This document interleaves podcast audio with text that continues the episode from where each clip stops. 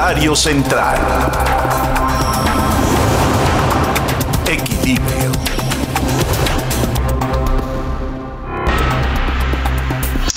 En este comentario central yo quiero centrar mi información para ustedes en la reunión virtual que el día de ayer tuvieron el presidente Biden y el presidente López Obrador. Siempre que hay una, una reunión así, hay cosas que se publican y hay cosas que no. Hay asuntos que se informan y se comparten y hay otros, hay otros que se, se conservan porque, pues porque son estratégicos, porque son duros, porque son ríspidos y que a lo mejor en esa rispidez eh, se podría presentar la posibilidad que en el tiempo la rispidez se convierta en tercia y justamente para eso se negocia, para eso se habla. Y si los dos, tanto Biden como López Obrador, son negociadores profesionales, porque son políticos, pienso que hay algunas incongruencias en la agenda con respecto a lo comunicado. Y voy por partes. En primer lugar, se habla de una colaboración binacional en la que se está pidiendo que el presidente López Obrador conserve a la Guardia Nacional para contener las olas migrantes que puedan llegar de América Central y aquellas que surjan de México y que se vayan o pretendan irse hacia los Estados Unidos de manera ilegal. Y con ello, una tercera parte de la Guardia Nacional tiene que seguir siendo o haciendo las labores de una policía migratoria ante un instituto de migración que no ha sabido por ningún lado ni ha podido hacer sus funciones y tiene que ser auxiliado por la Guardia Nacional. Una Guardia Nacional que sin ningún tipo de protocolo, sin ningún tipo de entrenamiento, empezó a funcionar en la primera oferta que Marcelo le hiciera a Donald Trump. De hecho, el encargado de esa contención migratoria no fue ni el Instituto de Migración ni Olga Sánchez Cordero. El encargado de la contención de los migrantes cuando Donald Trump fue justamente Marcelo Ebrard. Él es el que se tiene que encargar y él es el que tenía que hacer el informe de lo que se pudiera lograr para contener, que por cierto, entiendo por lo que dijo Trump, había sido una labor extraordinaria, la de la contención mexicana. El, el, hecho es que se sigue pensando en este mismo sentido, que la contención siga. Y me parece que está bien, porque pues finalmente la infiltración ilegal que nos llega por América Central no es conveniente para Estados Unidos, eso lo entiendo. Pero primero que nada, no es conveniente para México.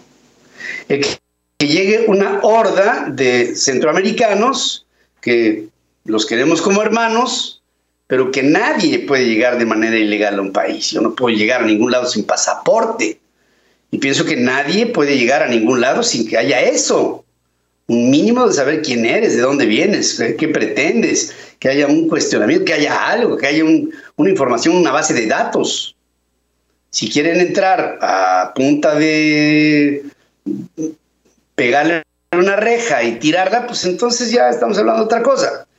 No, en donde las cosas no coinciden.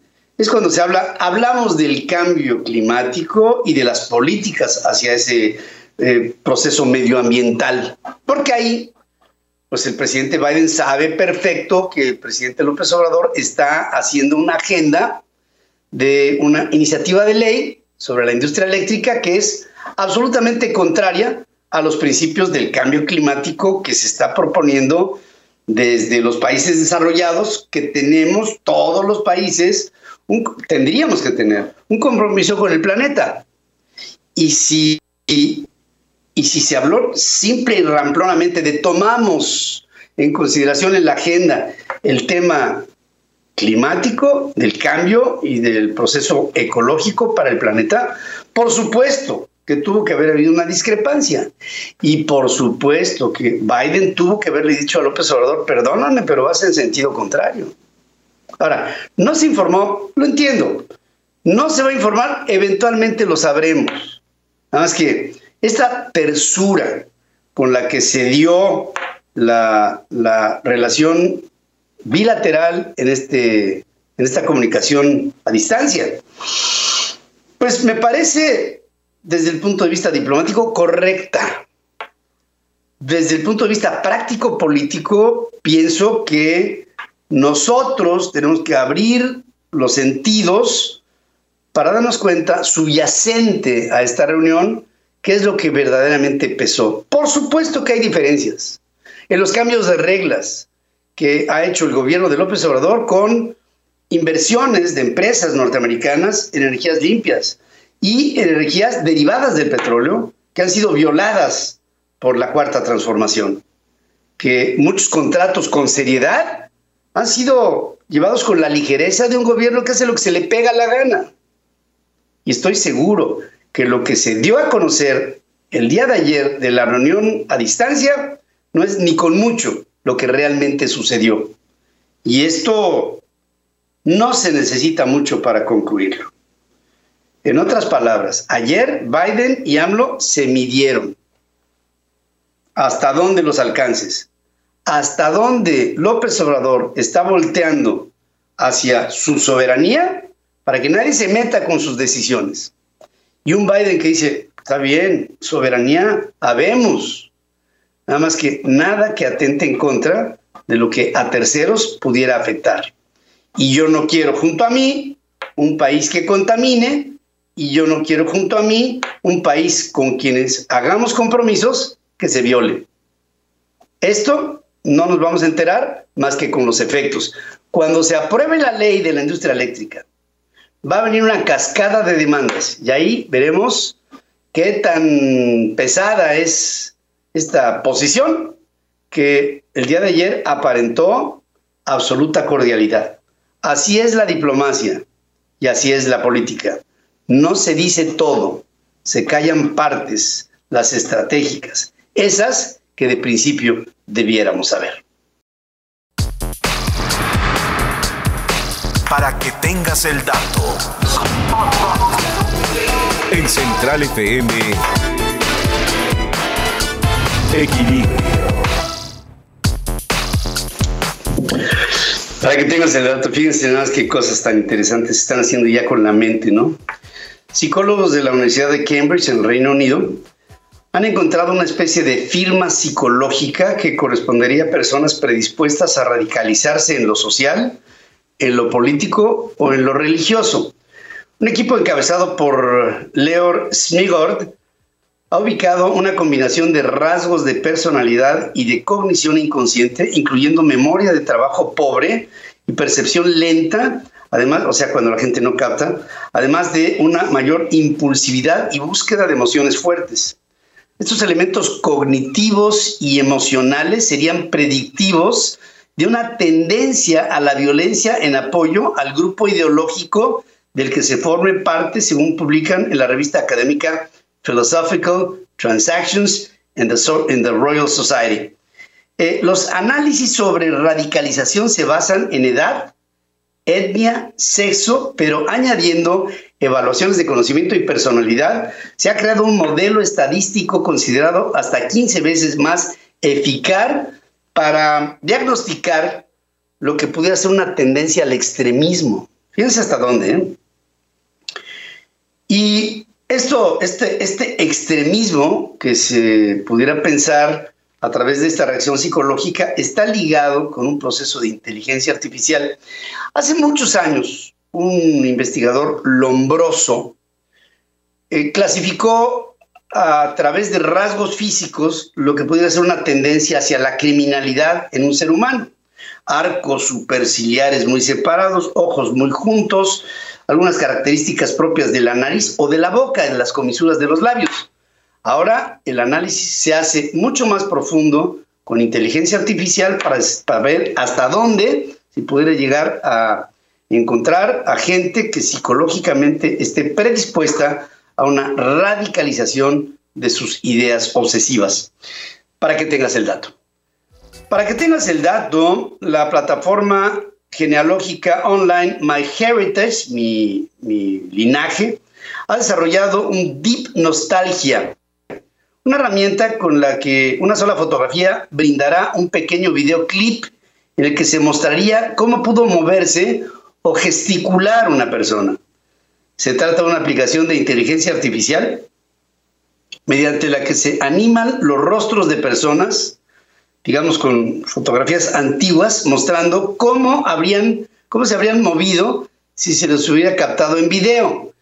La plataforma usa algoritmos de deep learning, aquí le estamos mostrando algunas ¿no? de estas, estas animaciones, lo que permite que al subir una fotografía a MyHeritage se dé animación a las caras en una fotografía para que se muevan, para que sonrían, para que incluso parpadeen.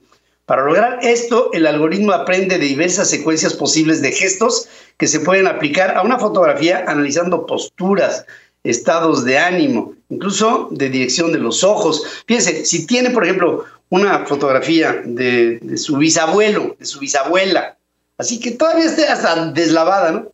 La ponen en MyHeritage y entonces la verían ustedes moviéndose, expresando ese movimiento que pues es tanto como cobrar vida, ¿no? Para que tengas el dato. Para que tengas el dato, un equipo científico encabezado por Zachary Manchester de la Universidad de Carnegie Mellon en los Estados Unidos trabaja en un esquema que permite generar gravedad artificial en hábitats espaciales giratorios basados en fuerza centrífuga. Me explico. El reto radica en que la rotación para producir gravedad artificial produce mareos cuando va más allá de unas pocas revoluciones por minuto y para producirla se requiere de una estructura de un kilómetro de largo. Como referencia está la actual Estación Espacial Internacional. Es la estructura espacial más grande hasta ahora creada y solamente mide 109 metros. Esto es lo que mide esta, vamos a poner, nave geoestacional en torno a nuestra atmósfera. Bueno, el desafío es hacer una nave 10 veces más larga. Esto habla de que las futuras naves espaciales van a ser como las ha pensado la ciencia ficción, que son ciudades flotantes, que miden 2, 3, 5 kilómetros, que tienen grandes extensiones y que dentro de estas extensiones tendría que generarse una gravedad interior.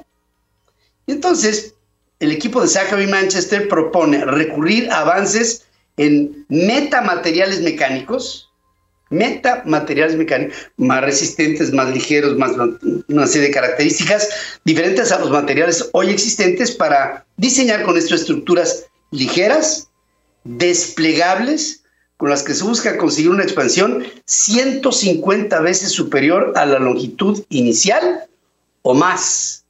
Y esto hablaría de una elongación atómica que podría traer un tipo de nave que pudiera hacia el futuro dar una gravedad particular en lo que vas viajando por años. O sea, sería reproducir como estamos aquí en la Tierra, pero en un espacio sideral que tendría otras formas gravitacionales y no puede estar todo el tiempo flotando, porque perderías eh, rigidez ósea, muscular, bueno, cerebral.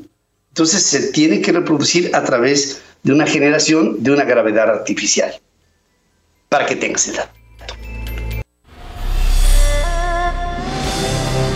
Una mirada a la innovación del otro lado del mundo. China está de pie. Central Asia. Con Carlos Jacome.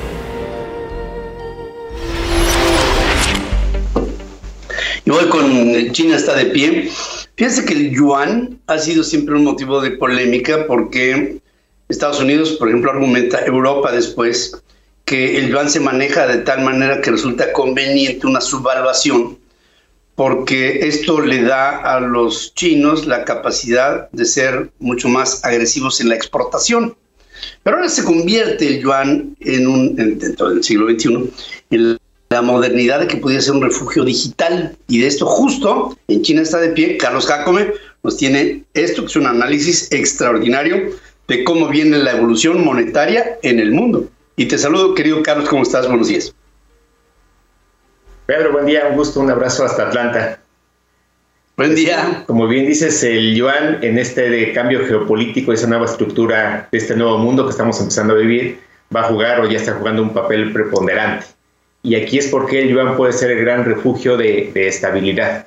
Entonces, este análisis que, que hoy preparamos para los amigos de Central Asia eh, quiero empezar primero a situarnos en, el contexto, que es muy importante. El 22 de julio de 1944, en la Conferencia Monetaria y Financiera de las Naciones Unidas, se aprobó la adopción del dólar como moneda global. O sea, en la historia mundial es reciente esta etapa de, de dominio del dólar. Hasta ese momento, la moneda estadounidense, esto es muy importante, era convertible legalmente en oro a razón de 35 dólares la onza. O sea, estaba totalmente respaldada una onza de oro por 35 dólares. Pero esto se abolió en 1971. Desde ese momento el dólar le sostuvo únicamente la confianza. Así es, la palabra confianza es lo que me da la validez, no lo que haya detrás de la moneda que hubiera depositada en él y la economía obviamente de Estados Unidos. Actualmente a la Oficina de Acuñación e Impresión estadounidense le cuesta unos centavos producir un billete de 100 dólares, mientras que en otros países tienen que producir mercancías reales por valor de 100 dólares para obtener uno de esos billetes. El hecho es que el sistema monetario ya no es en base al oro, al patrón oro desde 1971, sino un sistema que se llama dinero fiat, sin más respaldo que la puritita confianza del Banco Central. Pues en ese sistema de confianza, el año pasado, Estados Unidos emitió billetes a una velocidad sin precedentes. Eso lo sabemos en el México de los 70s, 80s, que el no autónomo, subrayo no autónomo Banco de México, se hubiera escandalizado a lo que pasó el año pasado en Estados Unidos. Y miren que ya es decir, la oferta monetaria creció un 24%. Es decir, todo el dinero que había en Estados Unidos en 2019, una cuarta parte se emitió el año pasado, de pura confianza. Se emitió, eh, para que tengamos el número, había 15.33 billones, billones de los gringos, eh, de dólares a finales del 2019 y eh, acabó a finales del 20, hasta noviembre, 19.1 billones de dólares, que es ese 24%. Lo más interesante es que esto no ha logrado inflación o devaluación, que cualquier economista lo hubiera asegurado, pues por cuestión lógica de consecuencia, y se está poniendo a prueba esa confianza del dólar. Y en la otra esquina tenemos al yuan. También es importante aquí recordar, que ya lo hemos visto en un programa previo aquí, que el, el, billete lo inventó China. El primer billete se creó en China en el siglo VII, o sea, en el año 600 ya había, de nuestra era, ya había billetes en China, con la finalidad de reducir la circulación de metales, de las monedas por la escasez de cobre, esa fue la primera razón, por lo que en un principio se dio una medida temporal resultó al acumular, al acumular mucho más dinero en menos espacio. Aquí es donde está la gran innovación. Al ser la gran solución en el transporte de grandes cantidades a lo largo y ancho del gran imperio que ya se había formado. Pues de esta forma, una sola mula podría cargar el mismo valor que su equivalente en monedas para que se necesitaba todo un convoy seguridad, mantenimiento, conteo, etcétera, una mula lo podía hacer. Aquí es donde vean, guardando la proporción, la gran innovación que esto representó hace 1400 años. Asimismo, en esta medida, el Estado chino atesoraba todo el oro y la plata de sus súbditos, quedando el manejo de los metales nobles reservado exclusivamente a la clase dirigente. El uso oficial del papel moneda se implementó en China oficialmente en el año 812. Esta innovación que hoy puede parecer obvia, se está repitiendo en nuestros tiempos. Solo para terminar el tema, el del invento del billete, Europa lo implementó de forma oficial el 1 de marzo, como un día de ayer, de 1783, casi mil años después, para que tengas el dato. ¿Por qué esta velocidad? Pues por el tamaño de la nación que ya era China eh, hace, desde hace 2000 años, su sistema de comercio homologado y su ruta de la seda. ¿Te suena familiar? Solo el parámetro de población hoy de 300 millones contra 1.400 millones o hablemos de nuestro mundo hispano, 550 millones y una gran fuerza, pero estamos totalmente descoordinados. Una vez más, ¿qué pasaría si en el mundo hispano tenemos una moneda digital que nos una con este parámetro que está, este precedente que está sentando China? Mientras en diferentes países siguen estudiando, evaluando e incluso algunos con importantes avances, su rival es una economía de 1.400 millones, una ruta de la seda y un solo objetivo. Repito esta frase que descubrí en 2014 cuando comencé a viajar a China y la dijo un occidental, no un chino, Jason Inch. Un problema en China se divide entre 1.400 millones. Una oportunidad se multiplica por 1.400 millones. La historia se repite y hoy, como hace 1.200 años, la ventaja de China es su innovación y su rapidez. Hoy esa mula que transporta son los medios digitales y claro, una moneda digital. Y aquí entra otra vez algo muy interesante. El gran aliado de China en esa transformación mundial está siendo ni más ni menos que la Sociedad para las Comunicaciones Interbancarias y Financieras Mundiales, por sus siglas en inglés, SWIFT, que es la administradora de la red más, es la administradora de la red más utilizada para transferencias bancarias. Ya colabora con el Banco Central de China en la investigación sobre el yuan digital. Este e-yuan, que apenas se está implementando en China, ya están trabajando cómo se puede hacer una moneda global. De acuerdo con un reporte de la agencia Reuters, esto sería una señal de que China está explorando el uso global de su moneda digital que aún se encuentra en fase de prueba. Otras entidades que colaboran con la investigación son, el Sistema de Pagos Internacionales de China, SIPS, que es el que habla el SWIFT, y la Asociación de Pagos y Compensaciones de China, con la supervisión del Banco Popular de China. Los participantes de esta alianza se unieron. Esta unión creo que es lo que va a detonar todo para conformar una compañía denominada Finance Gateway Information Services. Su alcance comercial incluye la integración del sistema de información, el procesamiento de datos y la consultoría tecnológica. En esta nueva empresa Swift es el accionista mayoritario, se le está dando su lugar y no es casualidad, con el 55%. El sistema SWIFT, dicho por ellos mismos, es imparcial, agregaría yo como lo es el dinero, y SWIFT sabe para dónde se está moviendo la balanza. Si bien China podría y de hecho lo está haciendo, tiene su propio sistema SIPS desarrollado en una plataforma similar, su tamaño lo justifica para que ellos lo hicieran, está apostando a un golpe certero al dólar, al usar la plataforma de mayor demanda, demanda que sustenta la confianza, que es lo que sostiene al dólar. La meta, ya la hablamos en China está de pie, es que para la Olimpiada de Invierno de Pekín ya esté implementado el yuan digital. O sea, en prácticamente nada de tiempo ya lo vamos a ver. Hace unos días nuevamente el gobierno, para seguir validando su operación, que no es nada fácil, ah, lo hizo a través de la lotería. Dio a 150 mil habitantes 30 millones de yuanes, el equivalente a 90 millones de pesos, para gastar en tiendas físicas y en línea. Los pagos de la moneda oficial china se van a hacer mucho más rápido y económicos. Aquí es donde está el diferencial. Teniendo en cuenta en esto, hoy en día la transferencia internacional podría demorar varios días y pueden contener hasta más, más de 10% de comisiones. Esto con el Bitcoin ya no está pasando y es a lo que se está sumando el yuan digital. Las transacciones con esta divisa virtual serían mucho más seguras que los depósitos que se realicen en otra moneda, llámese Bitcoin, por el respaldo que da el Banco Central de China.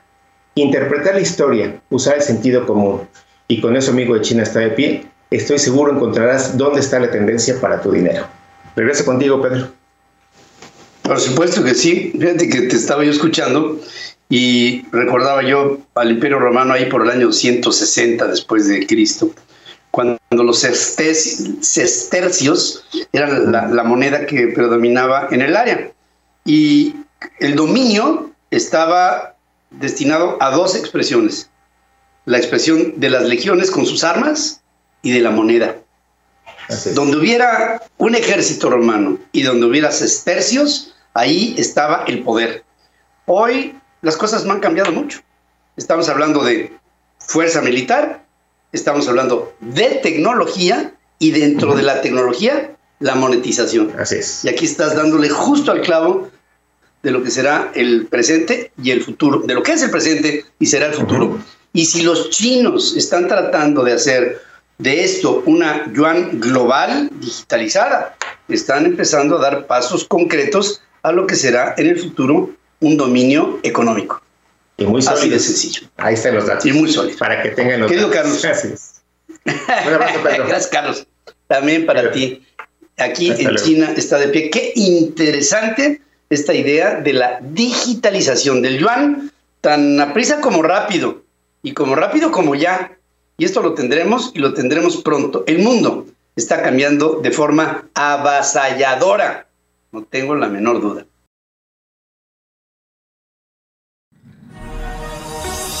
Perspectiva binacional. Sin fronteras. Con Enrique Perret.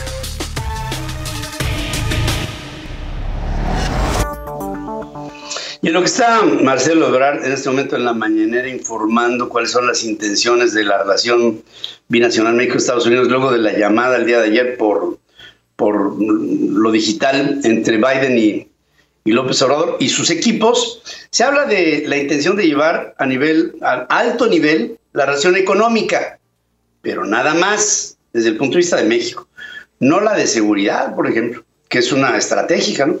Pero el hecho es que Enrique Perret, en este tanque de pensamiento México-Estados Unidos desde Washington, eh, se comunica con nosotros justamente para hablar de cadenas de suministro y esta comunicación entre los dos presidentes. Y desde Atlanta, mando cámaras y micrófonos justo a Washington, aquí en la capital de los Estados Unidos. Te saludo, mi querido amigo, ¿cómo estás, Enrique?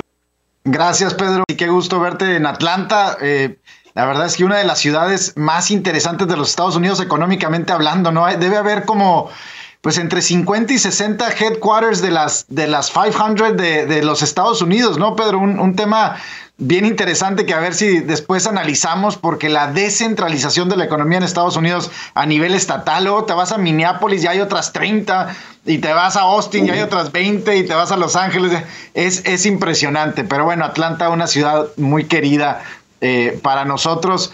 Pues mira, Pedro, el tema de, las cadenas de suministro, y qué bueno que me toca ir después de de, China también, de esta análisis de China, porque es justo eso, es, a ver, esta carrera tecnológica, Pedro, que va a haber, pues yo, yo no lo veo como una ventana pequeña, sino va a van a ser un par de décadas, eh, así como lo vimos en otras carreras, la nuclear, la del espacio, pues va a haber una carrera tecnológica en varios sentidos. Telecomunicaciones por un lado, el tema de fintech por otro lado, que bien lo mencionaban en el caso de China con esta digitalización del yuan, eh, y eso, y eso, y, la defensa, evidentemente, todo el tema militar. Pero todo eso conlleva a la producción masiva de múltiples componentes, Pedro. Desde semiconductores hasta vehículos eléctricos, mejores terminales eléctricas, energías limpias, etcétera, etcétera, etcétera.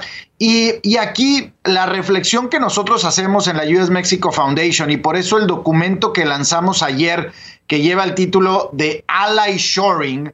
Pedro, tú recordarás cuando empezamos a hablar del offshoring y luego del nearshoring y luego del reshoring, ¿no? Que es todo ese proceso de, eh, de empresas llevar a cabo fuera de su, de su país de origen procesos productivos. El offshoring es aquello que hacemos pues lejos de nuestro país. El nearshoring es aquello que hacemos cerca de nuestro país, pero en otros países. El reshoring es traer de regreso aquellas producciones que nos llevamos eh, lejos anteriormente. Y ahora nosotros proponemos un concepto que se llama el ally shoring y es particularmente para Estados Unidos. El presidente Biden la semana pasada lanzó una orden ejecutiva en la que dice necesitamos crear una estrategia y le da un mandato a todo su gabinete, a comercio, a defensa, a USTR, de implementar iniciativas y estrategias para que estas cadenas de suministro sean integradas de regreso en Estados Unidos. Nosotros lo que le decimos a Estados Unidos es, trabaja con aliados trabaja con México, trabaja con Canadá, trabaja con países de Latinoamérica, en donde ya tienes una plataforma en donde puedes construir estas cadenas de suministro hacia el futuro, en donde la propiedad intelectual va a ser respetada, en donde logísticamente hace sentido, en donde el trabajo y la producción, eh, digamos, laboral y de talento también te hace sentido. Y en ese caso planteamos pues Pedro, todos los factores y beneficios para Estados Unidos de trabajar como aliado con México. Ahora, dicho eso, Pedro, pues México se tiene que comportar como aliado. Para bailar el tango se necesitan dos, pues Estados Unidos ayer lo dijo durante la reunión de los presidentes, dijo el TEMEC o el USMCA puede ser y debe ser la plataforma de recuperación económica de la región. Bueno, pero para que eso se cumpla, necesitamos comportarnos como socios comerciales, como aliados en este caso. Y eso es lo que estamos planteando, Pedro. Ojalá y se dé, ojalá y realmente aprovechemos esta plataforma. Es una necesidad que está ahí. Las cadenas de suministro necesitan reestructurarse principalmente a partir de la pandemia, pero también de esta relación de Estados Unidos con China que cada vez vaya, empieza a romperse más, al menos en lo económico. Sí, fíjate que yo hubiera pensado, Enrique, que la relación con China hubiera tenido un, catch-up rápido del gobierno de, de, Washington. No lo veo así. Veo que hay una consistente actitud de tener una política muy parecida, no igual, pero sí muy parecida a la de Donald Trump en el caso de Pekín. Hay algunas reservas. Pienso que va a haber algo que va a ser un diferenciador pronto. Espero que así sea. Por el bien de todos, porque no podemos olvidar que el principal acreedor de los Estados Unidos sigue siendo China y el principal socio comercial para China sigue siendo Estados Unidos. O sea, hay una simbiosis, como quiera que se vea. Aquí pienso que si se ponen de acuerdo en lo medular, que será desde mi punto de vista lo tecnológico, lo demás se podía zanjar, porque de otra manera pienso que lo único que va a pasar es que se van a desgastar las dos economías en buscar tal vez nuevos vínculos, nuevos mercados, nuevos horizontes. Y con lo que nos decía Carlos eh, antes que tú, con esta digitalización del yuan, se puede hacer una guerra monetaria que, este, no sé, eh, a río revuelto. No, no me da la idea de que haya ganancia de pescadores inmediatos de ninguno de los dos lados. Eh, tienes toda la razón, Pedro. Y yo creo que la narrativa sí cambia del gobierno de Trump al gobierno de Biden. La narrativa cambia y creo que Biden va a ser al menos mucho más diplomático en ese sentido con China. Eh, pero, pero sin duda Estados Unidos tiene que pensar en algunas industrias, principalmente las, las esenciales, las que consideramos esenciales ahora a partir de la pandemia, eh, pharma, eh, evidentemente defensa, en las que también logísticamente no puede eh, depender, digamos. Estados Unidos ya ha tomado la decisión de no depender. Eso no quiere decir de que se va a pelear con Asia o con China, pero sí quiere decir el que puede reconstruir estas cadenas de menor dependencia de China por un tema logístico, el costo de producción de China también ha incrementado y eso es importante para los Estados Unidos y en eso me parece que hay una ventana de oportunidad para México. Ya ha estado pasando, Pedro, no es, vaya, no es que estemos inventando el hilo negro aquí. En las últimas eh, décadas y en los últimos años en particular ha llegado producción de China para lograr entrar al mercado de Estados Unidos. Eso no quiere decir que las plantas de China se cerraron, es una coproducción. Em, y, a eso se refiere el tema del, del shoring, del nearshoring y en este caso del ally shoring. Sí, por supuesto que sí. Y, y, bueno, habrá que, entre otras, superar la pandemia como un punto nodal y por eso creo que tanto Biden, que lo dice abiertamente, como Xi Jinping, que no lo dice abiertamente, pero cerrado, eh, el proceso pandémico que ha paralizado las economías es prioridad, pues vayámonos sobre esa prioridad. Ahorita, el, ahorita lo que tú y yo estamos hablando, el presidente de México está diciendo que no está cerrada la idea de que Estados Unidos ayude a México en el tema de las vacunas de manera diplomática, pero dice, sí, primero va a vacunar a todo Estados Unidos y después verá a la vecindad con Canadá y con México este, temas económicos ligados a temas de salud, ligados a temas estratégicos y todo en esta nueva actitud que se está tratando de encontrar por vías para llegar a un nuevo desarrollo, luego de esta guerra eh, microscópica. Y como siempre, querido Enrique, te abrazo allá a Washington, aquí desde Atlanta, te mandamos saludar a través de Northern Media. Te mando un abrazo cariñoso. Gracias, Pedro, un abrazo de regreso. Todos iguales ante la ley. Hablemos derecho con Hamlet González.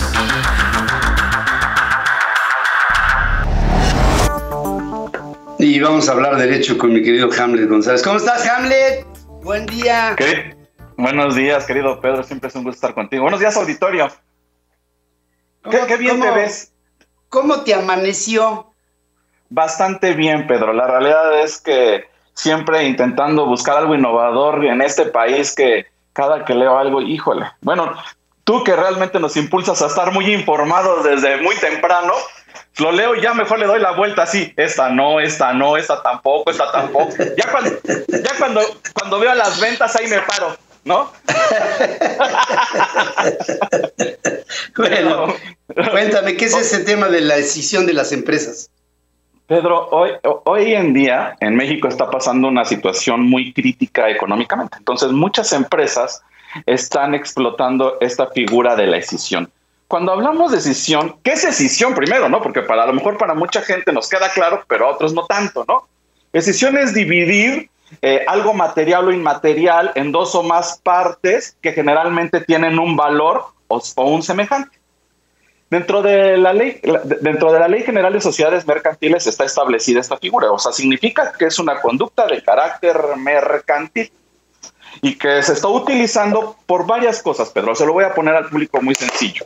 Es para crear empresas sin recurrir a aportaciones de capital o gastos en los procesos de liquidación, Pedro, porque pues estamos viendo ahorita que más de 200 mil pymes y micropymes pues están entrando en una situación crítica económica. Entonces están utilizando esta figura para decidirse, o sea, eh, eh, y, y estas partes dárselas a otras empresas y poder seguir operando y hacer como una red. También es para, esta, esta figura también se está utilizando para terminar los problemas internos entre accionistas porque pues a veces hay problemas entre los accionistas por una situación económica y pues yo ya quiero que me des mis acciones y que págamelas y que no te las pago y que si te las pago, entonces también se puede recurrir a, a este tipo de figuras. Hemos encontrado tres tipos de decisiones, pero decisiones de, este, de, de empresas. La total, que es cuando una empresa divide en dos o más partes todos sus activos y, los, y se los da a otras empresas, ¿no? que a estas empresas se les llama decidida. La parcial, que solamente una parte de la empresa, que puede ser tu maquinaria, tu personal, hasta tu fee, Pedro, ¿eh? puedes entregárselo a otra persona moral, obligatoriamente tiene que ser otra persona moral, y esta podrá explotar. Y la de participación mayorista, Pedro, cuando más del 50% de los mayoristas en esa empresa tienen otra empresa y deciden eh, vender las acciones, también se le considera decisión. Pero aquí vamos a entrar en el punto más álgido, ahorita ya dimos como el prólogo. Si tú haces una decisión y en esta decisión pues estás propiciando a no generarle gastos a los socios o accionistas y que puedan todavía seguir operando, pues en, el Código Fiscal de la Federación, en nuestra, en nuestra norma fiscal, te dice todas las decisiones, con sus excepciones y que cumples con ciertos requisitos, serán considerados enajenaciones, ¿no? Entonces dices, a ver, espérame, por una parte, la Ley General de Sociedades Mercantiles me da la posibilidad de generar esta figura para evitar que desaparezcan más personas morales y con esto pues no genere tanta producción y no tener tantas fuentes de trabajo. Pero el Código Fiscal de la Federación me dice, no, no lo vas a poder así, solamente si cumples con ciertos requisitos. Si cumples con todos estos requisitos, y uno de los requisitos más absurdos que yo veo, Pedro, es que imagínate una persona moral que tiene el 51% de los accionistas, pues que pase a la decidida durante tres años y que sean los mismos socioaccionistas durante los próximos tres años. O sea, me pones una condicional importantísima para que yo no pueda seguir operando mi empresa. ¿Qué es lo que está pasando, Pedro? Los empresarios en México están desesperados y están buscando nuevas figuras jurídicas como la fusión, la decisión y no la liquidación, porque la liquidación tiene un alto costo, Pedro. En México tiene un alto costo la liquidación y la autoridad nacional pone muchísimas trabas para evitar que la, las liquides. Entonces, en esta forma de operar, lo voy a poner muy, de una forma muy coloquial, yo tengo una pizzería, pero necesito repartir este, mis pizzas porque pues ahorita la gente no puede asistir a mis locales. Entonces, busco una empresa que tenga motocicletas, fíjate, motocicletas, y le digo, ¿te quieres decidir? Estás en quiebra total porque pues a fin de cuentas, pues ¿quién va a vender motocicletas ahorita? No, salvo a muchos grandototes. Te compro una parte de las motocicletas para que yo pueda repartir mi producto tendrías que tenerlo, Pedro, perfectamente bien justificado para que la autoridad hacendaria me diga, híjole, como no está relacionado con tu actividad preponderante, puede ser que no te la reconozca y te la rechace. Pero yo lo que digo, bueno, entonces, ¿dónde quedó la asamblea de, de, socios y accionistas en donde decidimos darle una parte a, otra empresa para que esta empresa pueda explotar algo que nosotros tenemos, como puede ser las motos, o puede ser maquinaria, o, puede ser el personal, o puede ser muchas causas, y la autoridad hacendaria te pone una condicional, déjame revisarlo, y en lo que lo reviso te lo acepto. No obstante que ya esté en el registro público de la, en el registro público de comercio, no obstante que ya, ya se haya realizado esta conducta ante público y que haya sido a través del consentimiento de los socios, Pedro. Entonces lo que estamos viendo es muchas trabas para que nuestras eh, pymes y micropymes pues puedan salir adelante, porque pues ahora la condicional fiscal es sí, pero tienes que cumplir con este requisito porque están sobreexplotando esta figura. Fíjate, Pedro, lo que dice, dice eh, eh, la intencionalidad de, de, de ahora de la nueva forma de gobernar. Necesito creer en ti y que no estás utilizando esta figura legal para simular actos jurídicos para hacer que una empresa que traiga pérdidas fiscales o, necesite una, una, un equipo que no lo quieres comprar y que no se vea como una enajenación pueda ser adquirido a través de una figura legal totalmente constituida. Entonces ya estamos entrando en la credibilidad de la conducta en materia mercantil, Pedro, ya ni siquiera estamos en fiscal, ¿no? Porque esta figura nace en carácter mercantil para creer que nuestras empresas puedan subsistir. Entonces es cuando volteo y digo, no, pues entonces, ¿qué, podemos hacer los, los o, qué pueden hacer los microempresarios o los, o los pymes o empresarios grandes para poder explotar estas figuras y evitar irnos a la quiebra? Pues estamos encontrando muchos peros, pero no estamos escuchando muchos comos. Entonces, pues vamos a, ver muchas conductas de estas, Pedro, donde muchos avisos de decisión, tan es así que solicité al, al INAI me informara, no me proporcionó la información, iba a proporcionar a nuestro auditorio esta información, cuántas empresas han utilizado esta figura para poder salir adelante en, en esta crisis tan grande, Pedro. ¿Cómo ves, Pedro? Pues yo siento que lo que falta es lo que ha hecho que las, organizaciones del hombre en países sean mucho más adelante, mucho más rápido en su proceso económico. Flexibilidad. No hay flexibilidad. Y, y, se vuelve un esquema rígido, en donde por un lado una legislación te permite y por el otro lado una fiscalización te impide. Y ante un estímulo viene un contraestímulo y en ello el, país este, pues se vuelve, se vuelve intimidatorio, se vuelve confiscatorio, se vuelve, te ata de manos. Y, fíjate, en tiempos de guerra como este, tenemos que actuar en, correlación con los tiempos. Y esto implica rapidez, flexibilidad, la eficiencia. Y, y como tú dices, pues te dicen cómo no pero no te dicen cómo sí. Y sabes qué, todo parte, todo parte, que el SAT tiene una premisa que la tiene aquí marcada en la frente. Desconfío de ti, lo que hagas, no confío en ti. Todo es claro. La, la, verdad es que la, legislación fiscal se ha convertido se ha convertido en la norma más importante en México, Pedro. O sea, también es así que se desconfía hasta de los abogados fiscalistas, ¿no? Pues ya, ya nos dijeron que, pues, ya nos mandaron una pedrada desde Palacio Nacional, ¿no? Que atentamos en contra del bienestar social, o sea, hasta en el ejercicio de una profesión, Pedro, que cumple con su, con toda su norma. Pero bueno, Pedro, la realidad es que vamos a ver esta figura y la, la verdad es que es muy triste que muchas de las empresas vayan a cerrar porque no se les permita utilizar a 100% la figura de la decisión, Pedro.